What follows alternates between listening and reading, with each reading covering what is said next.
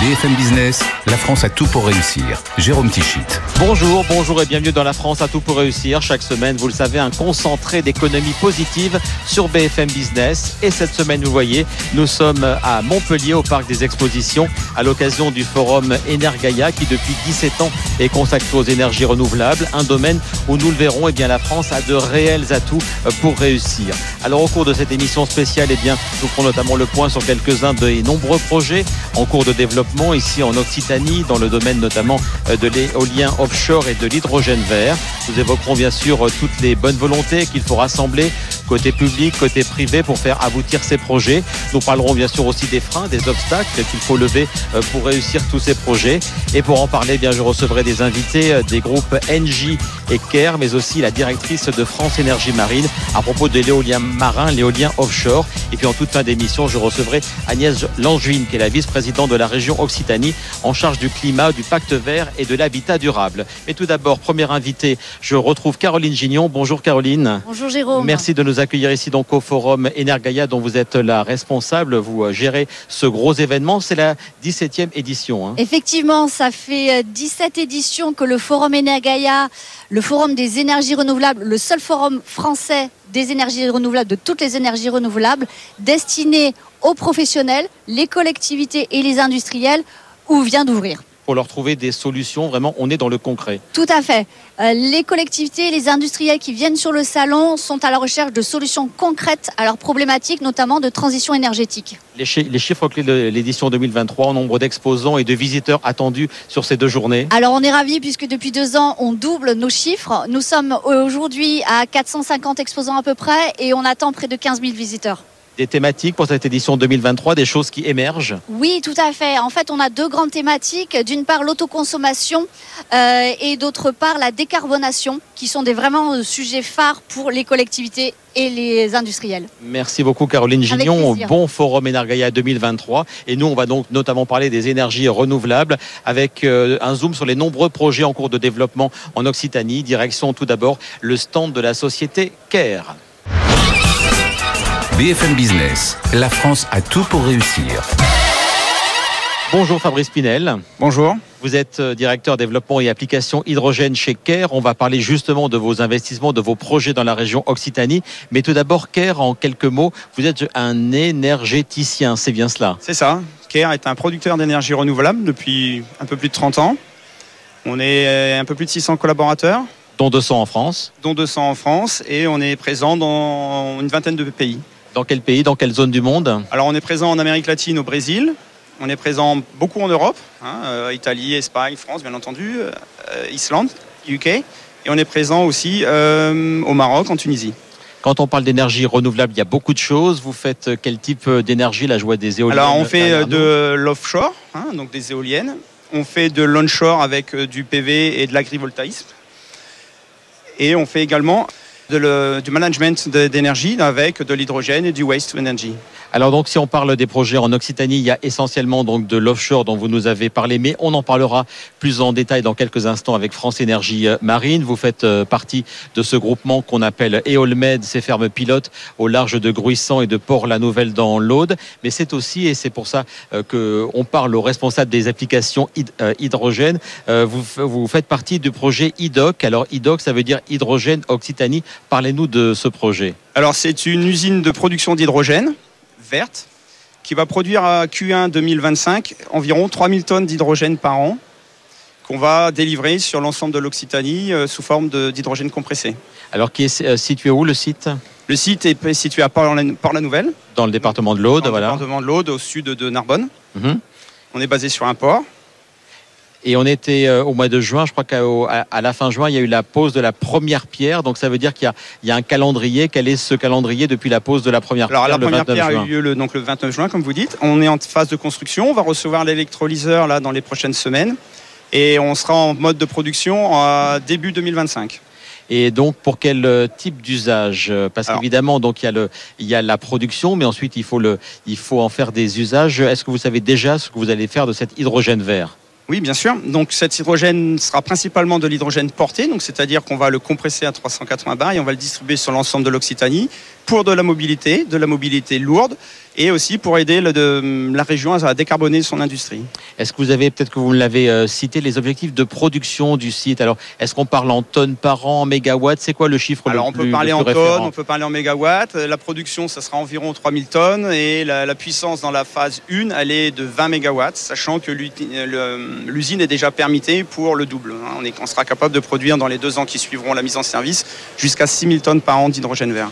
Je reviens sur les usages et sur les objectifs de commercialisation, parce qu'évidemment, quand on produit des choses, c'est pour les commercialiser. Il y a des, euh, des utilisations, mais il y a de la commercialisation. Je crois qu'il y a un contrat qui a été signé, entre autres, avec Plug. C'est une première étape. C'est quoi ce, ce, contrat avec Plug Alors, Plug euh, a signé un contrat avec euh, long terme, hein, avec IDOC pour fournir de l'hydrogène porté. Donc ils vont venir avec leur propre trailer, on va les remplir, ils vont adresser cet hydrogène à leurs propres clients sur l'ensemble du territoire français. Et puis aussi, je crois qu'il y a Hydromer, un, contrat. Est-ce que c'est signé ou qui est en passe de, de l'être Hydromer, c'est un contrat de, régional avec la région pour alimenter une drague propulsée pardon, à l'hydrogène, une drague hydrogène fuel. Une drague, c'est ce bateau qui permet d'entretenir les fonds marins. Exactement. Donc on va pouvoir désensabler les ports, les nettoyer et éventuellement rensabler les plages. Ça va concerner, si mes infos sont bonnes, les ports de commerce de Port-la-Nouvelle, de Sète-Frontignan ou encore le port de pêche du Gros-du-Roi. Tout à fait. On a parlé euh, donc du, fait que vous euh, portiez euh, ce projet IDOC, mais vous n'êtes pas seul. On va parler de AREC, qui est un peu le bras armé de la région Occitanie. Vous travaillez vraiment main dans la main sur ce, sur ce projet. On travaille main dans la main avec l'AREC. Hein. On est co-développeur. Enfin, euh, Alarec est notre associé sur IDOC.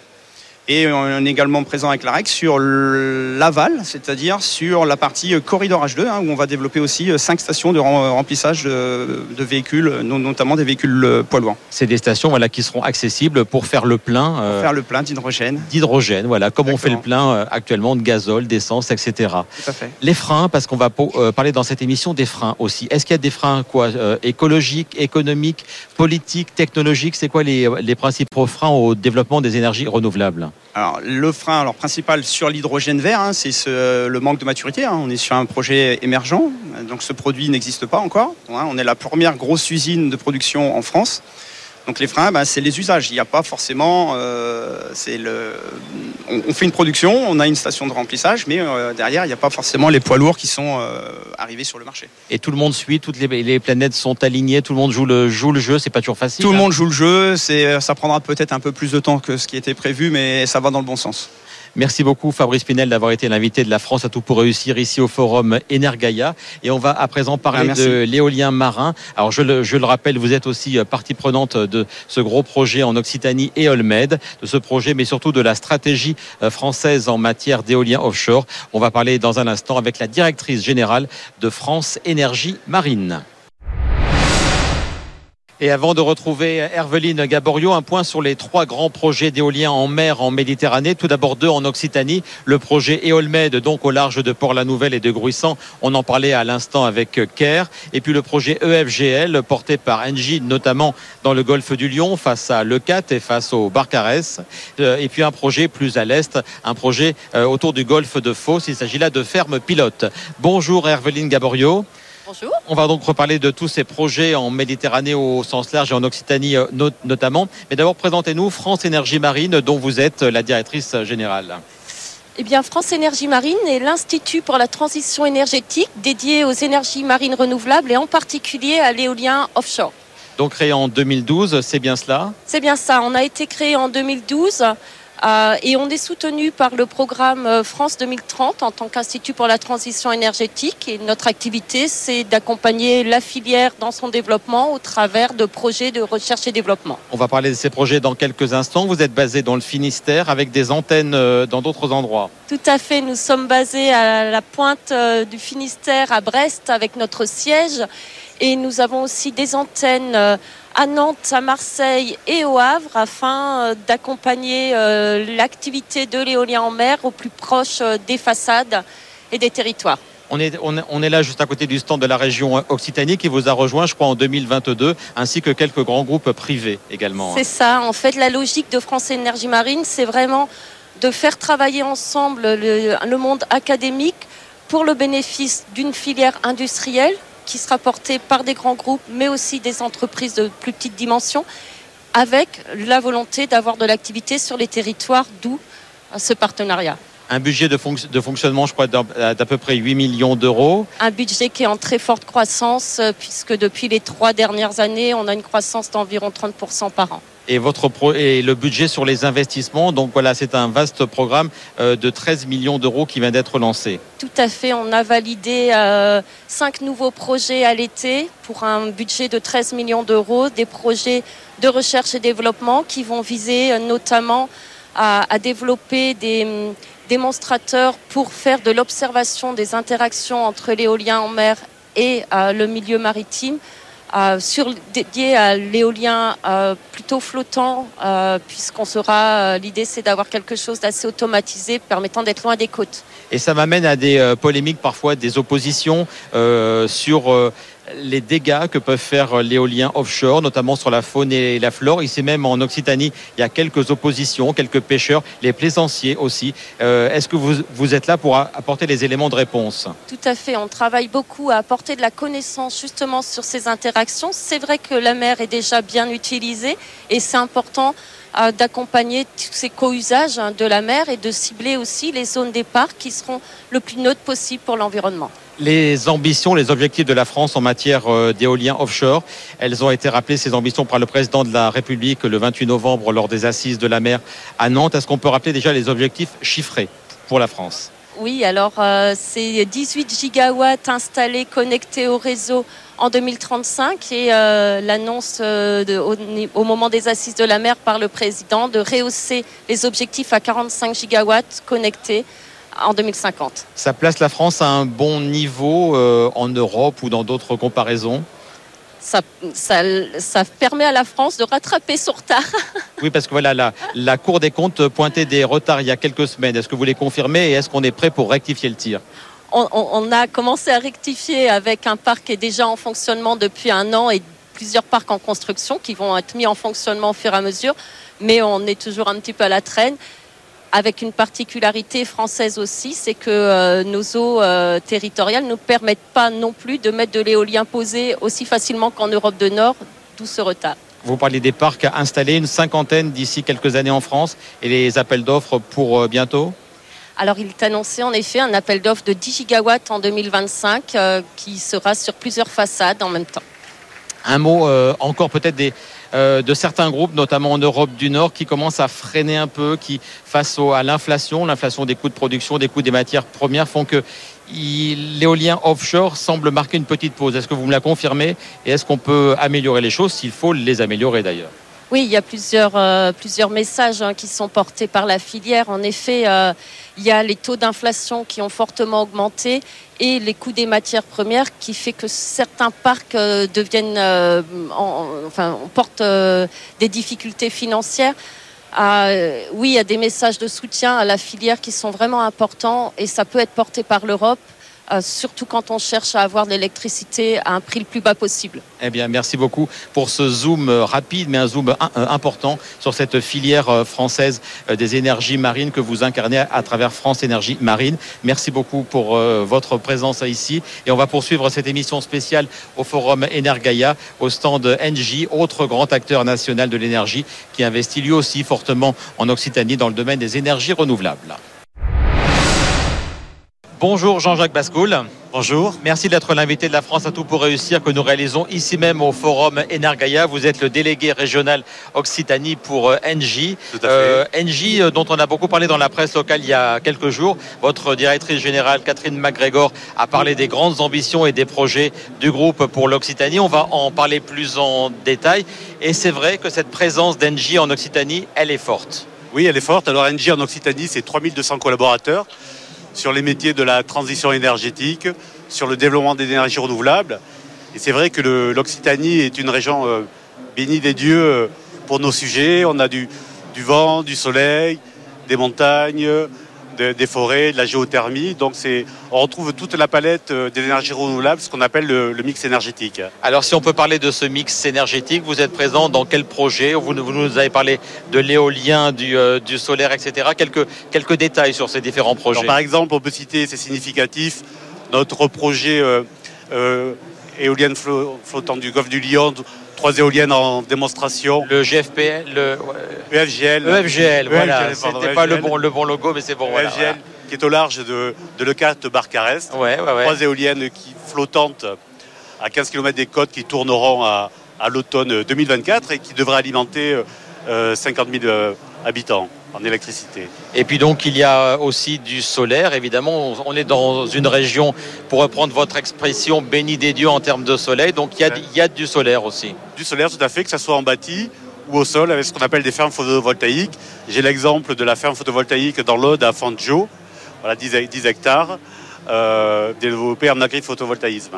Et même si euh, évidemment la sécheresse a frappé entre autres le Roussillon, vous êtes aussi dans l'hydroélectricité Voilà. dans cette région. hein. L'hydroélectricité, qui est, qui est un métier historique euh, du groupe, euh, qui nous permet d'ailleurs de, de travailler sur la ressource eau. On a cette belle filiale, cette pépite qui est l'HM, qui gère une quarantaine de barrages dans le massif pyrénéen, voilà, et qui alimente en électricité euh, euh, verte euh, la région en particulier, et notamment Aiport que vous citiez euh, Ouais. précédemment. Sur l'hydrogène, oui voilà. Sur l'hydrogène, Aiport qui a été inauguré par, conjointement par la région et par Catherine MacGregor euh, il y a une quinzaine de jours, qui est un électrolyseur pour développer la mobilité hydrogène, concrètement alimenter euh, des bus qui roulent à l'hydrogène sur l'aéroport euh, de Toulouse-Blagnac et, et demain des futurs ut- utilisateurs. On a déjà beaucoup parlé dans cette émission des usages euh, de l'hydrogène en termes de mobilité. C'est très très important, donc on l'a vu. Aussi de la géothermie qui se développe beaucoup dans cette même région Occitanie. Tout à fait la, la géothermie qui se développe, avec en particulier un, un projet de réseau de chaleur en géothermie euh, sur Toulouse euh, Métropole. Et c'est vrai que c'est un sujet que nous étudions de, de plus en plus. NJ, NJ, ça s'adresse évidemment aux entreprises, aux particuliers. Vous faites donc du B2C et du B2B. Euh, quelques chiffres clés ou quelques grands noms du B2B. ouais, Alors vous faites bien de le rappeler, c'est euh, nous avons des, des usagers en clients, en clients finaux, 850 000 sur euh, l'Occitanie. Nous accompagnons des, des collectivités locales, euh, grandes, petites, moyennes, avec des réseaux de chaleur sur, sur de la biomasse, et des partenaires euh, industriels emblématiques de la région. Airbus, on peut, on peut citer évidemment. Airbus, bien sûr, sur l'agglomération toulousaine où nous avons une centrale de production énergétique et, et nous accompagnons euh, Airbus sur des sujets d'efficacité énergétique. Et également euh, Pierre Fabre dans l'Hérault à où nous sommes engagés à, à décarboner à hauteur de 30% euh, les émissions du site. Vous nous parliez du nombre de collaborateurs, je crois 3200 sur la région. Euh, Dans son interview à la Dépêche du Midi, votre directrice générale Catherine MacGregor a parlé de 600 nouvelles embauches en 2024. Tout, tout à fait, parce nous, il nous faut des, des ressources pour développer ces, ces infrastructures, ces énergies renouvelables. 600 embauches, dont deux tiers de, de techniciens. On va retrouver des métiers de, de chauvagiste, électriciens et des cadres, des gens euh, à tout niveau que, que nous formons. Et un gros accent sur l'apprentissage. Dans cette émission, on- aime beaucoup parler du rôle de l'apprentissage dans l'industrie. Vous euh, faites partie de ceux qui embauchaient des apprentis. Tout, tout à fait, c'est une volonté, c'est une politique du groupe. Avec euh, pour 2024, on peut citer des chiffres, une quarantaine de, de jeunes en alternance euh, dans le groupe. Un mot pour euh, finir sur une question qu'on a posée à tous nos intervenants sur les freins. Euh, parfois, il y a des freins dans ces projets d'énergie renouvelable, qu'ils soient politiques, qu'ils soient écologiques, parfois, qu'ils soient des populations, des pêcheurs, des plaisanciers. Il y a, il y a plein de freins. Vous les voyez, vous les acceptez? Comment vous les, vous les gérez? Nous les acceptons au plus près euh, euh, des donneurs d'ordre, des collectivités, des services de l'État et au plus près des, des territoires, des usagers. C'est ce qu'on appelle l'acceptabilité sociale. La transition énergétique est, est en marche. euh, elle, est là, elle prend son temps, mais nous sommes là pour, pour l'accompagner. Et vous travaillez bien avec la région Occitanie? Tout à fait, avec la région, avec l'agence régionale de l'énergie. La REC. du- La REC, la, Ouais. la REC, qui est partenaire d'IPOR euh, avec nous. Donc nous travaillons conjointement sur ces sujets d'énergie renouvelable, l'hydrogène, mais aussi le photovoltaïque. Eh bien, ça tombe bien puisque nous allons rejoindre dans quelques instants la vice-présidente de la région Occitanie, euh, Agnès Langevin, pour une toute dernière in- interview de cette émission spéciale ici au Forum Energaia. Merci beaucoup, Jean-Jacques Bascoul.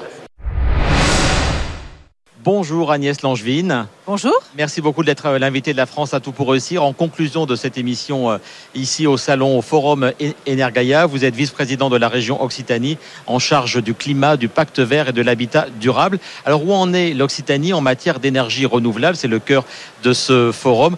Euh, l'O- L'Occitanie qui se proclame comme la région à énergie positive. Oui, dès 2016, euh, Carole Delga, la présidente de la région Occitanie, a impulsé cette dynamique euh, de placer les territoires, les acteurs, euh, les collectivités sur ce cap de devenir la première région à énergie positive. Alors, ce que ça veut dire concrètement, c'est effectivement d'être compatible avec l'accord de Paris, avec bien sûr cette exigence de décarbonation, mais aussi de moindre impact sur la biodiversité et le vivant. Donc ça se traduit par euh, une multiplication par trois de notre production d'énergie renouvelable et une division euh, au moins par deux euh, de nos consommations d'énergie donc avec des politiques très volontaristes qui visent à réduire notre consommation, mais aussi à produire en local, dans nos territoires, cette énergie renouvelable. Et cet objectif, il est de 46% d'ici 2030.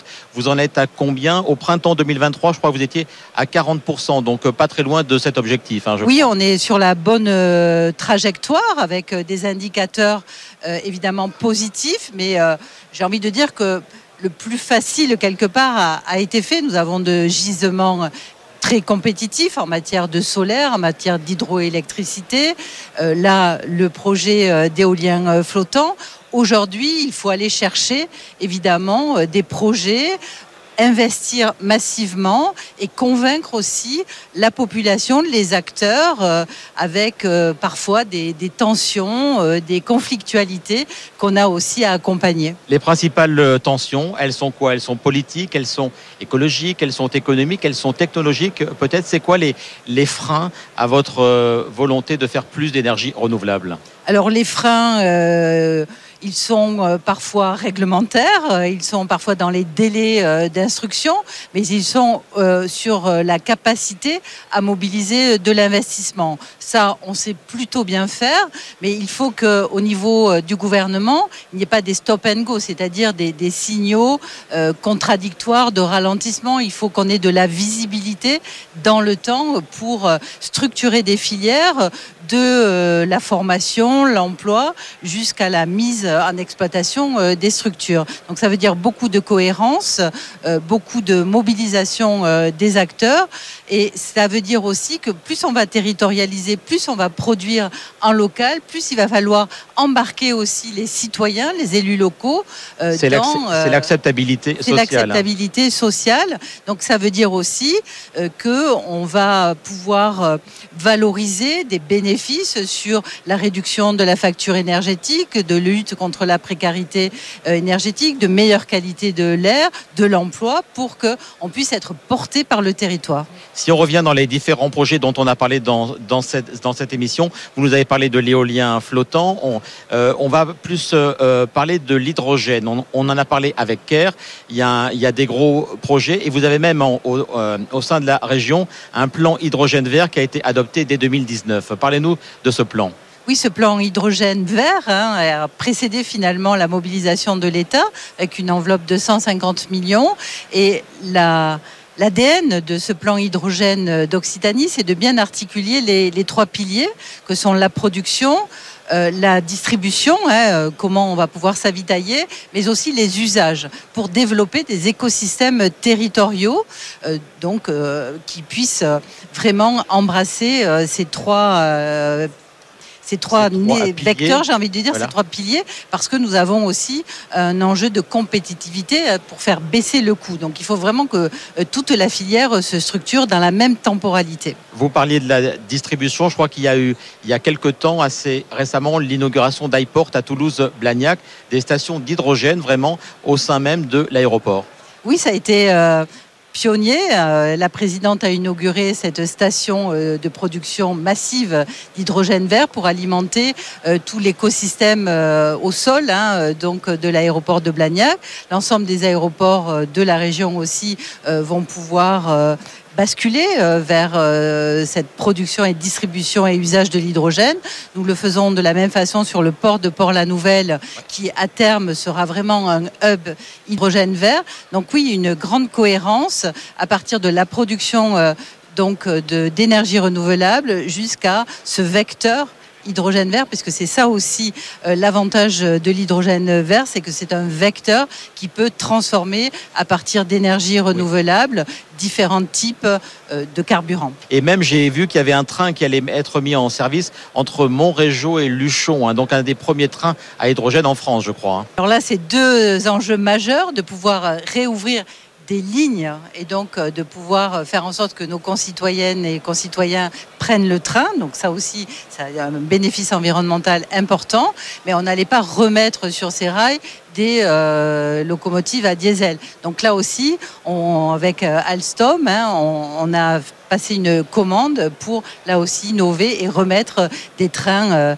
hybrides qui vont fonctionner à l'hydrogène vert. Donc toujours la cohérence entre la production et les usages en termes de mobilité lourde et ensuite en, termes de décarbonation industrielle. Un tout dernier point qui synthétise un peu ce qu'on a fait, ce qu'on a dit dans cette émission, le partenariat entre le public et le privé, avec l'exemple de Genvia, un ancien site Schlumberger, maintenant on dit SLB, euh, qui est en train de devenir un site d'électrolyseur. Ce partenariat, c'est l'image des bonnes volontés qu'il faut mettre en place pour que les énergies renouvelables fonctionnent. Oui, là aussi, euh, la présidente Carole Delga était très volontariste sur ce dossier. Et là, on part même d'une brique euh, un peu plus en amont, c'est-à-dire la recherche, l'innovation, le transfert de technologie, l'aménagement, la reconversion euh, d'une euh, chaîne de production. Euh, qui euh, servait plutôt à des usages pétroliers. Et puis, euh, évidemment, un ancrage territorial qui permet là aussi de valoriser un territoire, ses compétences et ses savoir-faire. Et eh bien, c'est sur ce bel exemple qu'on va terminer cette émission. Merci beaucoup Agnès Langevin d'avoir été l'invitée de cette émission spéciale de la France à tout pour réussir, réalisée ici donc au Forum Energaia de Montpellier. La semaine prochaine, la 350e de notre émission, la dernière inédite de l'année 2023. Nous serons à quelques heures de Noël. Nous parlerons donc de créateurs de jeux de sociétés fabriquées en France, mais aussi de la filière française des sapins de Noël. Je vous souhaite une bonne journée, un très bon week-end et à très bientôt sur BFM Business. BFM Business, la France a tout pour réussir.